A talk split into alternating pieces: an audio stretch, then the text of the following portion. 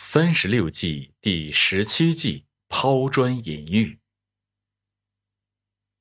燕赵王招贤纳才。经过春秋时期的诸侯混战，诸侯国的数量大大减少。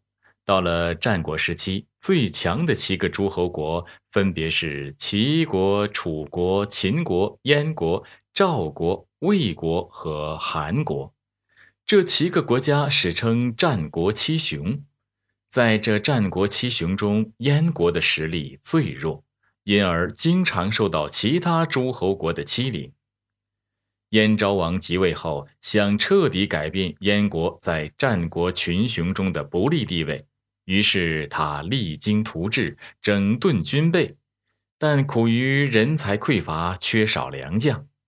一次，燕昭王问谋士郭淮：“用什么办法才能让天下有本领的人到燕国来施展才华呢？”郭淮没有直接回答燕昭王，而是先给他讲了一个故事。从前有一个国君非常喜欢千里马，于是他派人到处张贴告示，声称愿意出一千两黄金买一匹千里马。但是几年过去了，仍然没有买到。国君对此感到很奇怪。有一个侍臣向国君表示，他愿意带着一千两黄金到各地为国君买马。国君同意了。侍臣从国都出发，走了好多地方，才打听到千里马的线索。但等他赶到的时候，千里马已经死了。侍臣便用五百两黄金买下那匹马的尸骨，带回来交给国君。国君一见被买回来的马骨头，觉得十分不理解，便问侍臣：“这就是你用五百两黄金买回来的千里马吗？”侍臣说：“是的，大王。”国君又问：“这些马骨头对我有什么用处呢？”侍臣回答说：“马骨头确实没什么用处。”我买下它，只是向天下人表示，您是真的喜欢千里马，连千里马的骨头您都不惜重金购买，更何况活的千里马呢？